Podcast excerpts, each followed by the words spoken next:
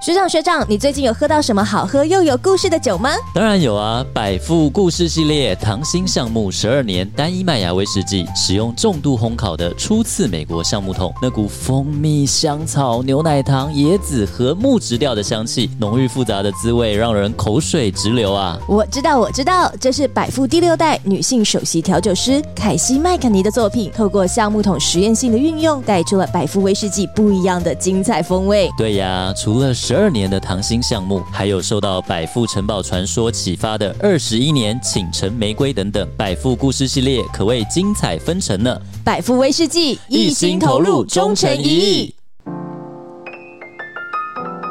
欢迎收听《君君 Tipsy》，欢迎收听《拎拎提普西》，聊点生活，用声音陪你一起微醺。大家好，我是 Grace，我是 Vince。今天呢，我们非常非常难得的一大早扛着我们的录音家当，哇，好几年没扛着他们出门了。对，而且今天早上还下小雨。对。然后呢，我们真的是因为 Vince and Grace 住在木栅，嗯，我们有一点点跋山涉水，翻越到台北市的另外一端。对，我们杀到万华来了，Manga 已经在我们的掌控之下。没。没错，我们来找谁呢？我们就是来找哦，这个大名鼎鼎的酷拉披萨的卢卡。卢卡，张总好，让我们掌声欢迎卢卡。哇，还有背景音乐啊！对啊，肯定要的。听众打个招呼吧。嗨，大家好，我是卢卡。是，那其实啊，我们今天来到这个万华，哈，找到酷拉披萨的卢卡哦，不只是因为 Vince and Grace 很喜欢吃他的。披萨之外，嗯，因为卢卡有很多很多的故事，没错。然后我们等一下会一一的把这些故事呢跟大家分享。但一开始哦，其实我要讲的一件事情就是，哎，我在做功课之后发现很有趣，因为我们前几集是讲去你的世界遗产，没错，讲一些文化遗产了。然后呢，因为卢卡他的这个披萨是比较走意大利，就是传统拿坡里式的大道地的，然后就发现说，哦。原来拿坡里披萨也是世界文化遗产呢！哇哦，是是是，二零一七年好不容易争取到进入世界文化遗产的非物质文化遗产。对对，嗯，然后呢，刚好我们刚刚聊着聊着，嗯、为什么 Grace 就是这么喜欢、这么坚持一定要来找卢卡呢？其实我们从节目的一开始，卢卡就在。我必访的名单里面很久了，很久了，连我们第一场活动，对不对？对，卢卡都有那个友情赞助我们的法 法国面包。对，就是如果有参与到我们活呃第一场实体活动的军友们的话呢，应该会每个人都会有印象，在桌上那个法国面包好吃，真的很多人问，还有人把它带走。哇，真的谢谢，超级好吃，而且当对，真的真的，因为真的实在太好吃了，是懂吃的，懂吃。嗯，而且呢，就是。Grace 啊，就是有很多这种喜欢吃吃喝喝的朋友，就懂吃懂喝的朋友。然后我们都会在一些然后美食社团里面，就会看到有一些不认识的人，可能发文说：“哎，有没有推荐的披萨？”嗯、我就会看到很多人在下面说什么“一生必推库拉披萨”，然 后我就说：“对，对，我也觉得我好幸福。我现在就坐在这边，背后那个哇，那个那怎么讲？它是石炉吗？窑窑炉，窑炉，对不对？是在后面的，它散发出迷人的温度啊！是，然后呢？为什么就是卢卡一直在 Grace 的 list 上？除了呢，他真的是我非常就是敬仰，然后很喜欢的好朋友之外，再来他真的是有，我觉得他是很谦虚的世界级的得奖者。真的耶，刚刚我们才聊到，就是在那个。拿破里披萨被联合国认定为那个是呃无形的文化遗产，是的那一年之前，你就在拿坡里得奖了，对吧？对，很幸运。二零一七年，好像这个进入世界文化遗产这件事情是为了庆祝我得奖一样。哇同年，对，哎，双喜临门，双喜临门，对，蛮意外，因为他们呃当地的工会、商会，还有当呃整个拿坡里。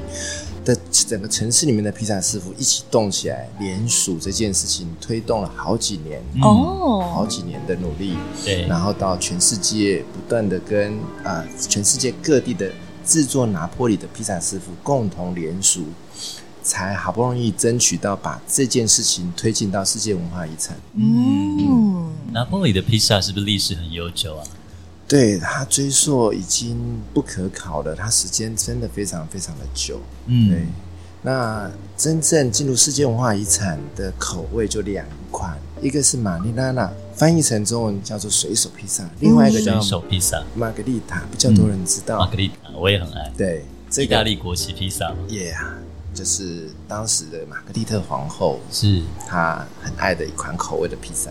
哇，哎，你刚刚有跟我们讲这个迷人的故事，我们要留在后面再听吗？我们要不要先问一下得奖的？其实这故事蛮有趣的。卢卡的背就直接到意大利当地学披萨嘛？对，我是参加当地的披萨商会的短期课程，为了要去验证在台湾学习的整个流程，嗯，认识体验当地的文化，披萨文化是，对，所以跑到当地去，直接到当地，对，所以你也会意大利文哦。呃，厨房的专业用语都还是得会，对对对。所以，既然呢，卢卡这么的，就是在披萨上面有研究，我觉得很重要的一件事情，因为我们今天就是已经破题了，我们就是要讲拿坡里披萨，没错。然后又说了，它有一些认证，所以到底什么是拿坡里披萨？对不对？你绝对不能讲夏威夷披萨，人家是不认同，会生气。意大利人会拿来丢你脸上，我跟你讲。所以到底什么是拿玻璃披萨？然后刚刚讲只有两款披萨被认定为世界文化遗产，是他们又是什么样的披萨跟什么样的故事呢？呃，马里娜娜来说的话呢，它的上面呢，披萨上面它只有番茄泥跟奥利冈叶，还有一些蒜片，那完全没有放到起司哦。那这样子的口味是源自于当地，这个披萨它是供应给比较当时比较贫穷的。我第一次听到披萨上面没有起司，我以为披萨一定有起司。对，然后后来呃才有起司的加入，因为当时的这个它是一个港口的城市，是啊。意大利第三大的城市，那南部也算是它是最大的城市。是那当时的渔民呢，都是在享用这样子的口味的披萨，嗯、所以马里娜娜呃，大家把它翻译成这个呃水手披萨。哦，Marine 就是水水水居士对水手的那个哦，对，OK。那再来玛格丽特这个口味的披萨呢，嗯，就源自于当时意大利正在统一。的进行在当中的一个玛格丽特皇后，是她打破这个贵族跟平民的藩篱，跑到这个、嗯、这个皇宫外面的街边小店呢，嗯、来一间叫 Brandi 的一间披萨店，微服出巡就对。对，这间店现在还在吗？还在，还在。哇啊！这间店真的，如果真的到拿坡里，一定要去。是一探究竟，到底是一个什么样的店？我们也会把那间店的那个宣传 DM 拍给大家看。一七八零年就成立的一间店，哇哇，历史超级悠久，超级悠久。就它也不是在非常热闹的大街边，它在巷弄中、小巷里面。那它跟这个玛格丽特皇后是有什么关系呢？呃，当时皇后其实因为她打破这个贵族跟平民的藩篱，他恢复出去嘛。嗯，那当时的这间店的披萨师傅呢，就为了这个皇后的到来，献上了三种口味的披萨。哦，那其中一种口味呢，就是刚好是现在意大利的国旗的三个原色。嗯，那加上它的味道又非常的简单清新，嗯、对，可能很符合玛格丽特皇后的胃口。哦，那时候已经有 cheese 在上面了吗？有，就有 cheese。那就是现在我们耳熟能详的莫扎雷拉。哦，莫扎雷拉对那个 cheese，那也是当地他们会呃比较适合种植出来，能够种植出来的一种番茄，叫做萨马扎诺长形的番茄，嗯、它这个也是在意大利那个工会商会里面的一个规范，它在番茄的使用。要用这种番茄，你不能用圣女小番茄。台湾的，对对 对，是这样子。OK，对，那跟罗勒叶，那这三个主要的原料来在对，在整个披披萨上面来呈现。所以刚好就是那个罗勒叶，就是意大利国旗的绿色嘛。对，cheese 就是刚好是白色嘛。对，然后红色就是那个萨玛扎诺那个番茄。哦，OK，是哇，而且我真的也很爱这款披萨。是，所以受到工会认证的就这两个，一个你刚刚一开始讲的水手披萨，对，水手。玛丽娜娜，另外一个就是玛格丽塔，就是玛格丽特。对，大家可能常常听到玛格丽特，玛格丽特，今天应该才真的知道说，哦，原来他是女皇的名字，哎，对，他快要统一意大利的时候，微服出巡，吃到很喜欢，而且刚刚那个卢卡有讲嘛，以前平民的食物。皇室贵族是不会去吃的，嗯，对。对，所以真的是把这个披萨的平民美食，然后哇，流传在这个皇宫贵族里面，这是一个人人平等的披萨，对啊，食食物就是这种感觉哦，可以打破人跟人的藩篱。对对。然后刚刚啊，其实我们呃一开始卢卡有讲说，这个拿坡里披萨的认证哦，嗯、是这个叫做 STG，是、嗯、是。对。然后，但这个 STG 的认证，刚刚你也先说，如果你要是呃有认证的话，就只能这两种。对。然后这两种在食材的运用上面有一些规范之外，哎，其实在这个正宗的制作上面。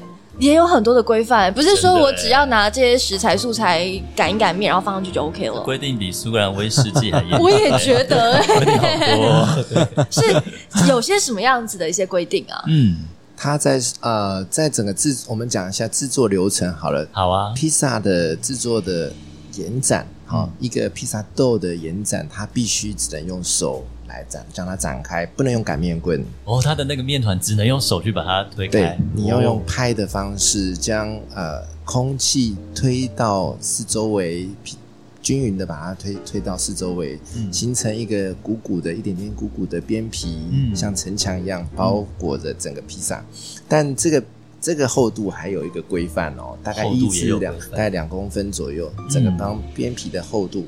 不能也不能像美式披萨，对啊，它厚的，还是非常的那个，对对对，这个它它也有规范，对，最中间的厚度呢不能超过零点三公分，哇，对，那整张饼皮的大小呢也不能超过三十五公分，嗯，那我可以想象可以去理解的地方就是说。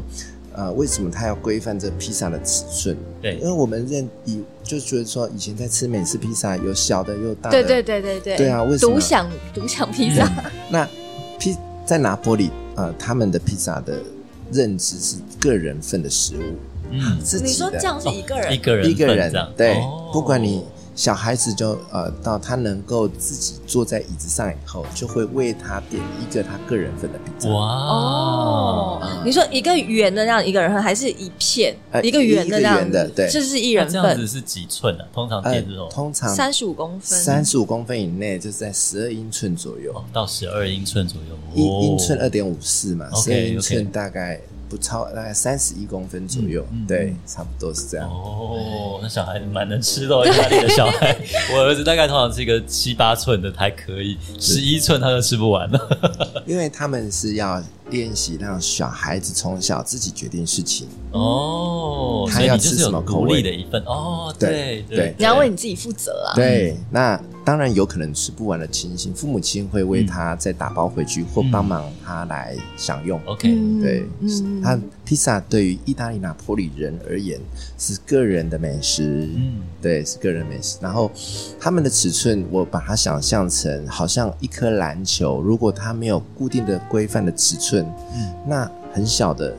他们就不认为是篮球啊，嗯，一样的这个逻辑，对，就可能小一点是躲避球，对，对，那不是篮球的尺寸。那对于他，他们对于披萨尺寸的认知，就觉得应该就是这么大。篮球，嗯，对对，所以那其他还有什么样的规范呢？最传统的这个认证里面，它还需要用石窑去烘烤，嗯，OK。那这个石窑工会跟商会拿到他们认证，嗯哦，石窑的窑也要认证，也要认证，就符合他们的一些规范，就对。对对，因为有些石窑它并没有办法长时间维持在四百到五百之间的炉温，嗯，那。呃，STG 的这个披萨，它有这个规范，温度上的规范。哇，就是你烘烤披萨的温度会影响到烘烤烘烤的时间。哦，那烘烤的时间规范在六十到九十秒左右。嗯，那要保持披萨外脆内软的一个口感。哦，所以它其实烘烤时间很短诶，披萨进去到出来只要一分到一分半钟，对，不能超过，所以很考很考验披萨师傅他在制作流程的效率还有敏锐度，嗯，眼力诶，好了，对，出来，对。就是他的当下的反应度，然后还有他的呃节奏感，他需要掌握的很好。欸，这一点卢卡也很重视哦，因为我们刚刚听了他这间店是把这个石炉从原汁原味意大利搬来，两吨重搭船回台湾，然后先搭好以后，整个那个空间的建设跟规划就围着这个石炉开始进行。就是以以石炉为主的感觉，对，它是心脏，对，好厉害哦！而且我们刚刚其实，呃，如果大家有非常非常仔细、非常尖的耳朵听的话，可能会听到我们后面有一些轰轰的背景音，石炉烤出来的一个风声，对，就是石炉正在运作的那种热风的声音。然后我们在看那个卢卡，就是一开始就在生火啊这些，然后卢卡就是说，其实，在意大利这些石炉哦，嗯，里面所使用的食材，然后还因为是就是。有点就地取材的感觉，对，它里面的这个聚合物啊，是来自于当地旁边有一个很知名的火山，叫维苏威火山，知道知道，对，维苏威火山那边的呃火山泥。他们这是石啊、呃，据说都是他们当地的这些石窑的这些职人们，嗯，他们的素材、嗯、最主要的素材太高级了。你看那个就是砖块跟砖块之间要粘起来嘛，一般用水泥，对不对？对，一般用火山泥。火山泥有什么比较好的好处吗？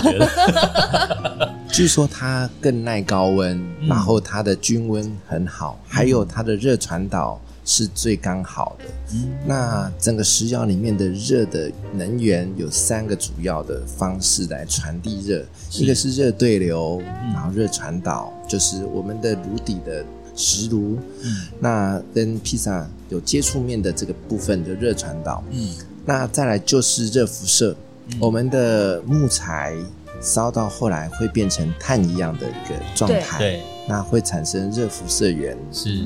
哦，红外线，嗯，那都可以帮助食物在短时间内来达到它已经熟成的一个状态，嗯，那又不会至于太焦或者是太干，嗯，对，这个是很很重，刚刚很，很有趣的学问。爱那个炉，我刚刚看到它又温暖，今天录音比较冷。对，然后它那个用龙眼木烤出来的香气，什么都都让人觉得很舒服。嗯，然后同时，因为其实刚刚在讲这些的时候，我就想到饮食真的是一个很就地取材，很能够反映当地文化生活，还有所谓葡萄酒人最喜欢说风土这件事情。对，风土。对，因为嗯、呃，像是刚刚讲说用那个火山的泥，然后弄那个窑，我就跟 Vince 说。哎呦，这好像苏格兰人他们那时候当时在那个烧大麦做威士忌的时候，是也是就地取材，因为燃料对嘛，要燃料嘛。如果你是去外面再买这些碳呐、啊，买些什么来，嗯，就是会花钱。可是当地有很多的泥煤，泥煤呢，它其实也是一个燃燃料的一种。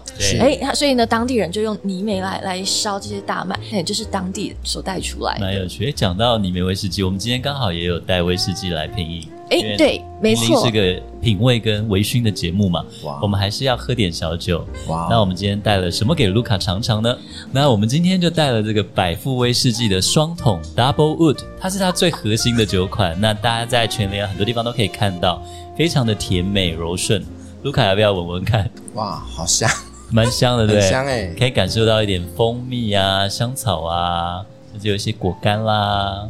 嗯，哎，我们等一下可以用这个来打打看我们的披萨。对，我们其实等待赶快录完音以后，卢卡说要做披萨给我们 吃。原来披萨只要好香哦，卢卡这样晃一下杯，我这里就闻到，对啊，很香，对不对？很香哎，其实很香哦，对啊，很醇厚的味道，嗯，而且是很容易入手的价格，对啊。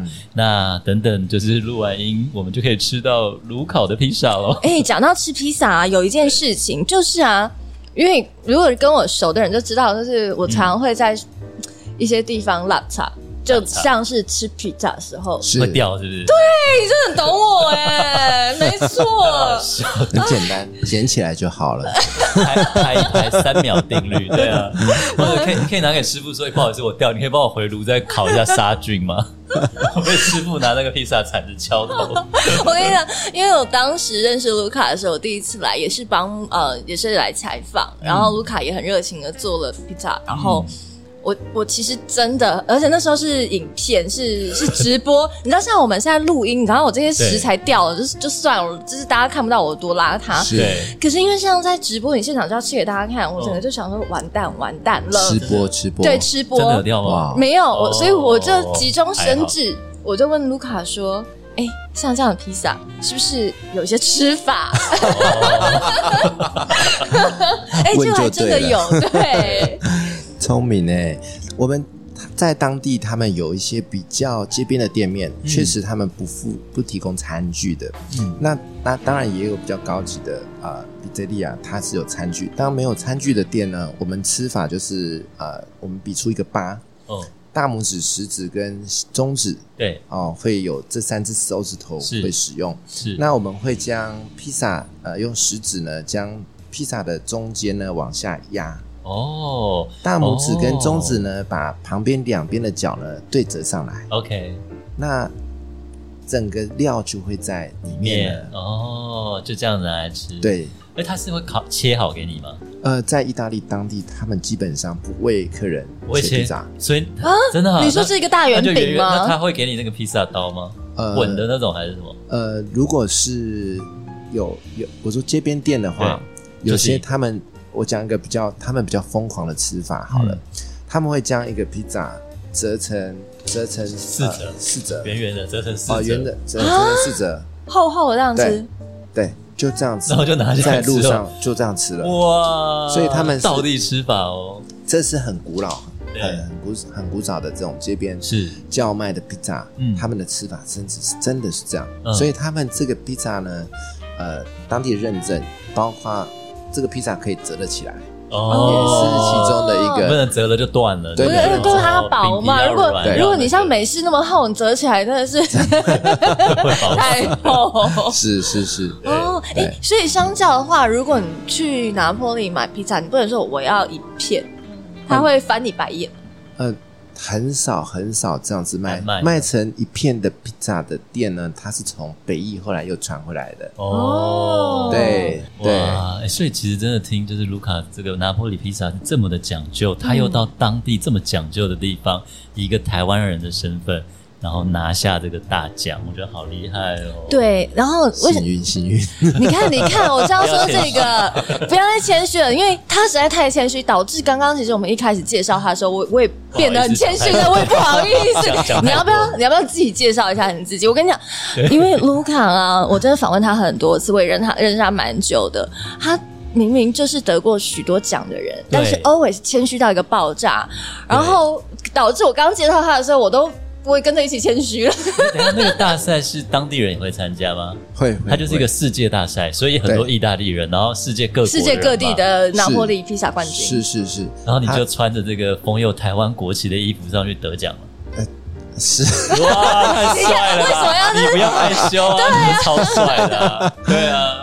我觉得是因呃，我觉得是当时能够得奖，我我归功于当时我的心态对了，嗯，因为在上场前我的心态做了一个调整，我觉得是一应该是回归到一个分享的一个心情，嗯、就是我们制作美食这件事情，呃的初衷并不是为了要得奖，嗯，对，妈妈做菜给小孩子吃，希望他吃的开心健康。并不是希望得到小孩子给他的掌声或给他一个奖杯，对，所以应该是我们做吃的人的心态，应该是来自于分享跟传递一份爱嘛。嗯嗯嗯。当我那个心态在上场前调整对了，可能是这个原因，上帝祝福我。嗯，在传达出去了。对，在当下你的那份温度。对，在当下我制作的时候，我心情非常的放松、嗯、自在，然后雀跃，然后。可能是在整个这样的氛围底下发挥出最好的状态，是我认为哇，这样，所以就让真的到地的这个拿坡里那边都认同你的披萨。所以，我真的觉得要吃道地的这个，我们今天聊这个拿破里披萨，大家真的要跑一趟万华，真的，你们必须得来。真的，真的，看到那个窑，对不对？看到里面的火山泥，然后这样子讲究的这样的风味。那当然，因为现在已经是呃开放，大家可以出去旅游了嘛。是，是，是。那嗯，听完这一集，可能有些人就觉得哎很好奇啊，然后来吃完了库拉披萨以后，也会想说，拿坡里是一个什么样子的地方？有没有什么呃？除了披萨以外，有没有什么必吃必喝？毕竟我们节目就是做吃吃喝喝的嘛，跟旅游嘛。那拿坡里有没有一些什么人文风情啊？你身为这个专业的，有有没有可以跟大家分享？半个拿坡里人的卢卡，不敢当，不敢当。我很幸运的在万华，从小在万华长大。是，我觉得在拿坡里能够回想起我的家乡，嗯、哦，是因为。整个台北市，我觉得最像拿坡里的城的区域就应该是在万华。嗯，那那个地方，呃，有据说啊，据说他也算是黑手党的一个故乡，嗯、因为以前他是一个呃两西西岛王国，当然他当时也是一个王朝，那他们是一起共治的一个区域。嗯，那这个地方，像我刚才提到的，如果你要吃啊玛格丽特的发源地布朗迪这个地方，嗯、一定要去吃这间披萨店。对、嗯，那你可以去在旁边有一个。啊，庞贝城、庞贝古城，哦、被火就是为苏威火山所淹没的那个，那个古城。对。对，其实，在那边对我印象最震撼的这个这个城市哈，原原因是呃，你会呃感觉生命在那个瞬间就停止住了哦，时空停止，时空对，就停止在那个地方，嗯，蛮震撼整个城市。那。会不禁让我去思考一些啊、呃、未来的事情，嗯、对，是对。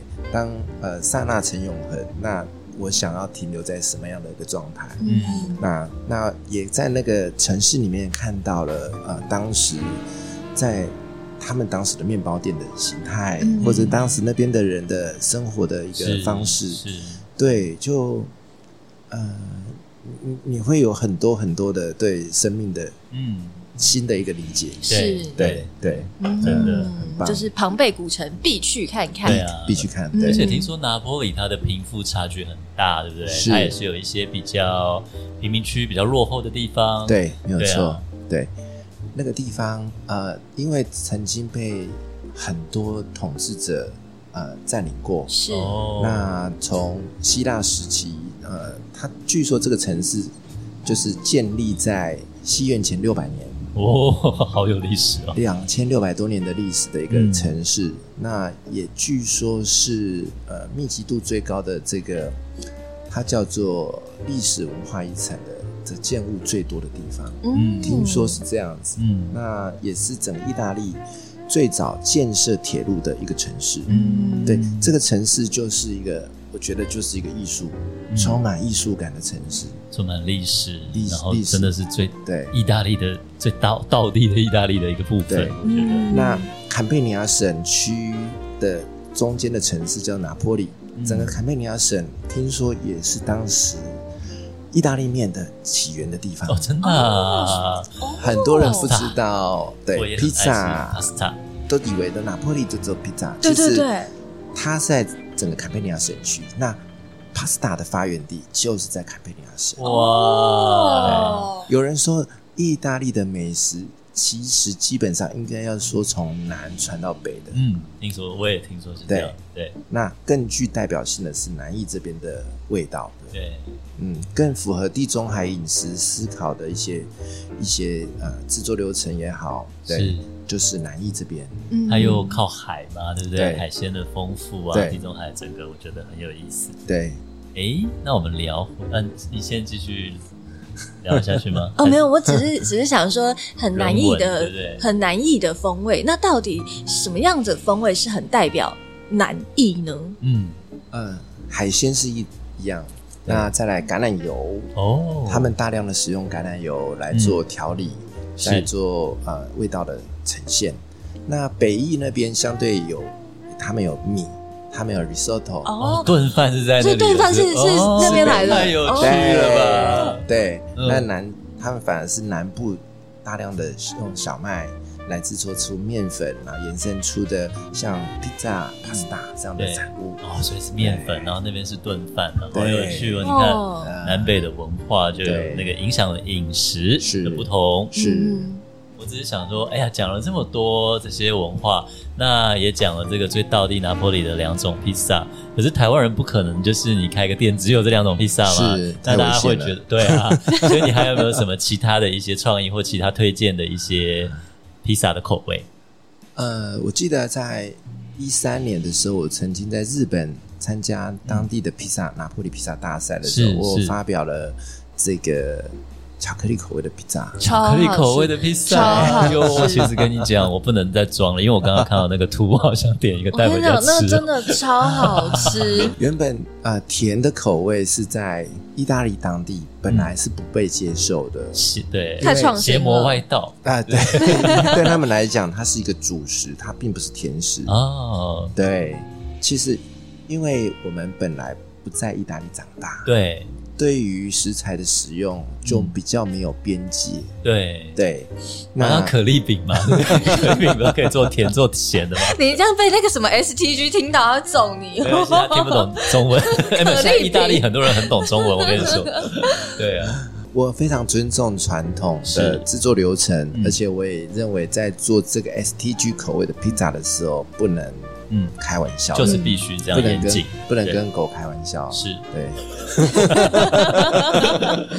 所以对，所以啊、呃，就是很很专注的照着它的规范下去制作。是，但是呃，除了制作这个口味的披萨以外，我觉得可以多多的运用在地风土的味道。对。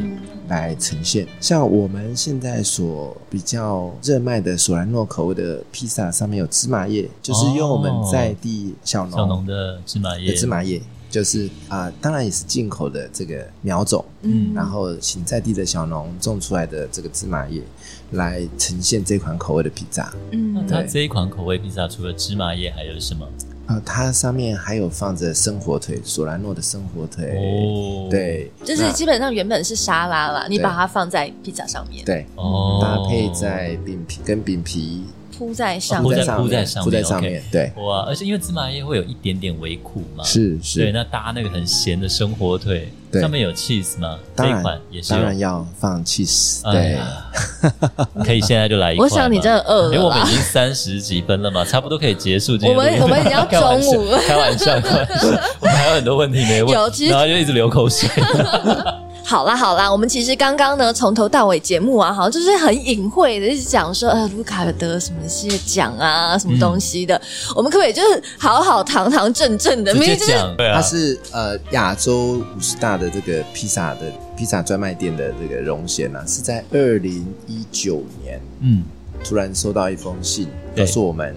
就是得到这样的一个殊荣，Best Fifty 吧，对对对，因为因为其实 Best Fifty 在餐饮界是蛮有公信力的，是酒吧啦，什么都有，对。其实我一直很害怕，我内心里面产生出骄傲，所以我 就他是他真的已经谦虚到我已经不知如何是好。就是亚洲五十间最推荐的披萨店的台湾第一名就是 Luca。那我们先聊回你的世界大赛了。二零一七年，在二零一七年，嗯，得的是 Caputo 的世界世界披萨职人锦标赛。对，这个他们有分很多种赛事啊，它其实里面有创意的。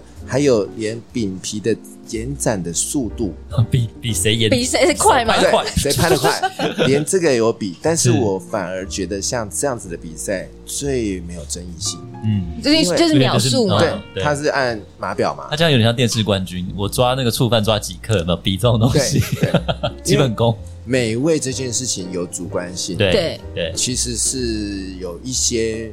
呃，幸运成分在里面，刚、嗯、好哎，我的口味是评审喜欢的。嗯，嗯，那除此以外，还有一些什么在这个比赛过程当中，或是比赛有趣的项目吗？就是披萨的饼皮的延展的这个披萨的项目，嗯、就是它可以延展到多大？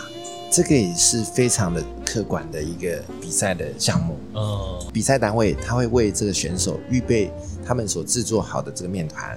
它的面团的大小比比一般的披萨的面团还要再大一些。对哦，然后就看大家的手工了，功夫了。对，你可以用各种方式让它延展，延展到最大。它有一个时间分，好像三分钟吧。嗯，你时间一到，它可以延展到多大？又不能破，又不能破。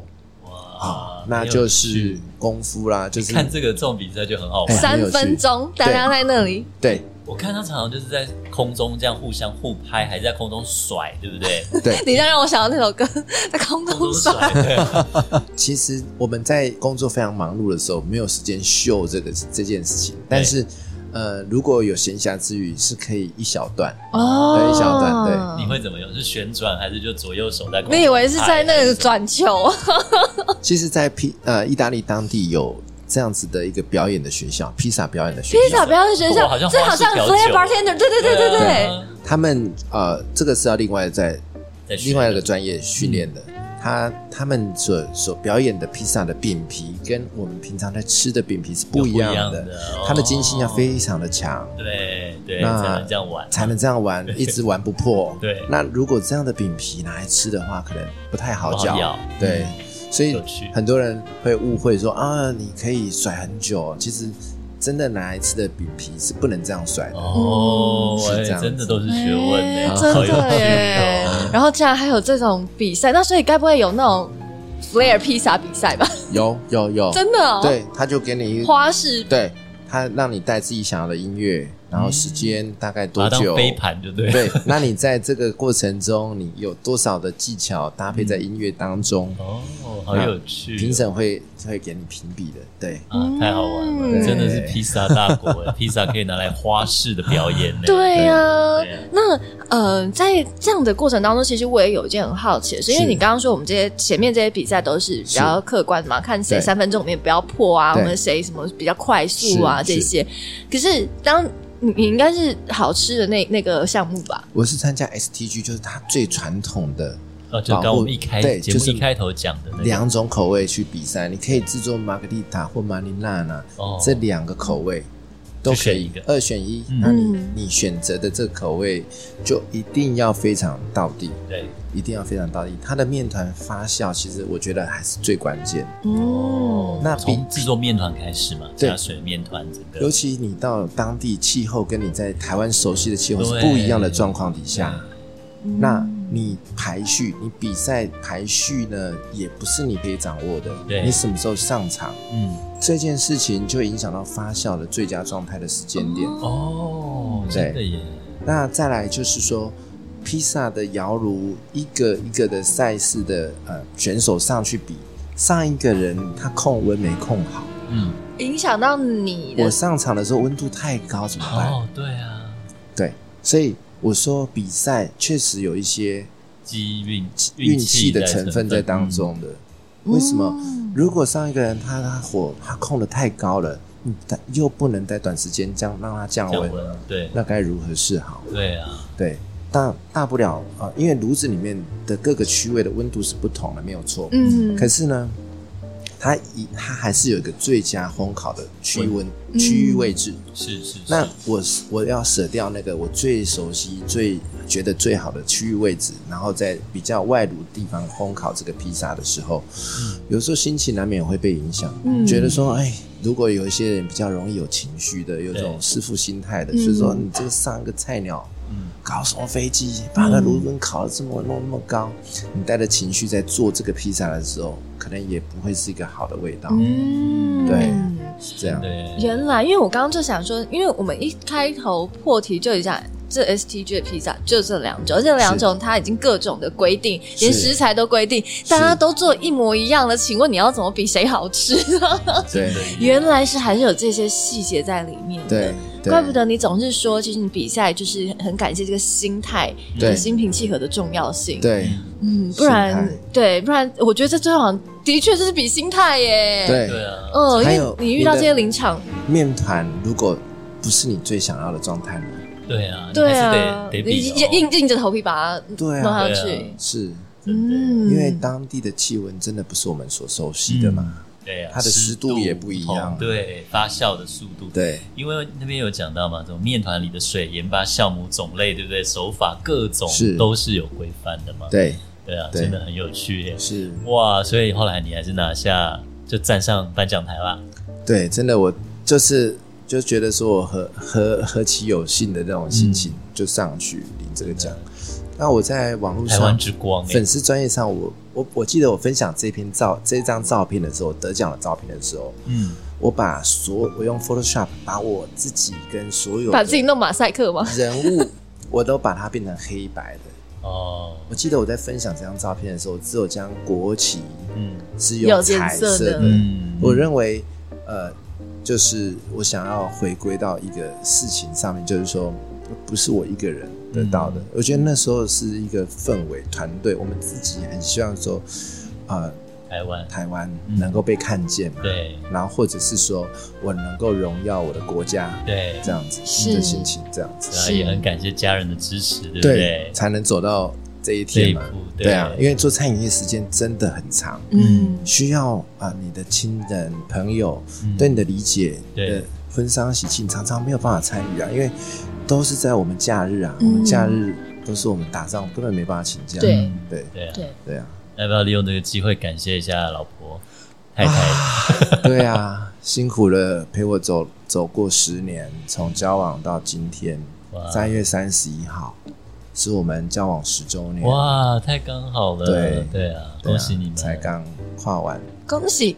然后进入到下一个阶段，下一个是对对。啊，很不容易，因为餐饮业很很吃体力的，嗯，吃体力吃时间，然后呢，精神状态，嗯，因为我相信，在一个有好的精神状态、心态上，才能真正的好好的对待。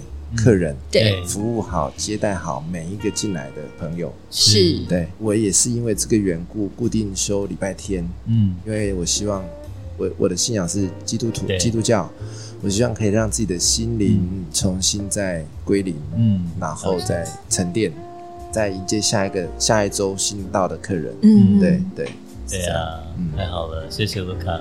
最后，我真的比较想要带到，就是卢卡真的是一个。我觉得很温暖的人，嗯，然后刚刚有说到，你说呃，万华跟拿破里是一个感觉好像是一个很很相近的地方，让你觉得就像你的家乡，是。然后嗯、呃，这个库拉披萨它的名字也是有一些故事的，对不对？哦，对，在要开业前，当然名字就很重要。我因为是基督徒的关系，所以我会祷告，嗯，那我浮在脑中里面的一个字就是。库拉，它翻成中文就是关怀，C U R A，对，嗯、关怀照顾。嗯、因为其实我们的店最早是阿公北上台北打拼的第一间 K 厨，哦，真的、啊、是过去经营一间西药房，哇、哦，经营了四十多年。嗯，我爸爸接手，嗯，那到我们第三代没有人洗衣。所以，我希望呃，可以传承他们当时在服务李明的一个心智，嗯，透过食物来疗愈这个周边的人，这个社区的居民，然后来来透过食物来照顾大家的心情，对，嗯、所以就取名叫库拉，对，这也带出在这个地方带出希望，就是嗯，卢卡真的是除了自己的。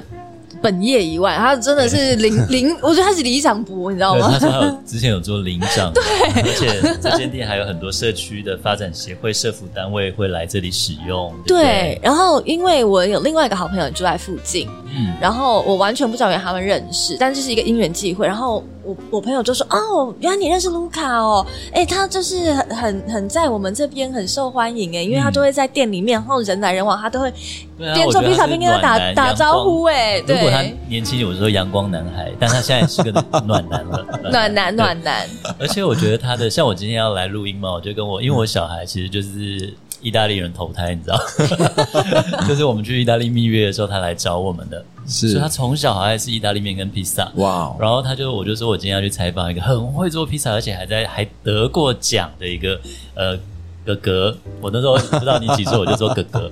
然后他说叫我一定要带回去给他吃。是。然后那我他就说爸爸，可是他得奖诶，那这样是不是很贵？因为我们昨天一直在教他那个价值。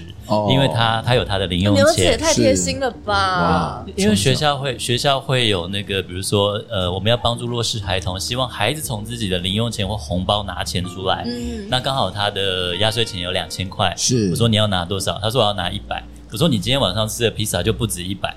他就说那要给多少小朋友？后来他就拿一千块出来，拿一半出来。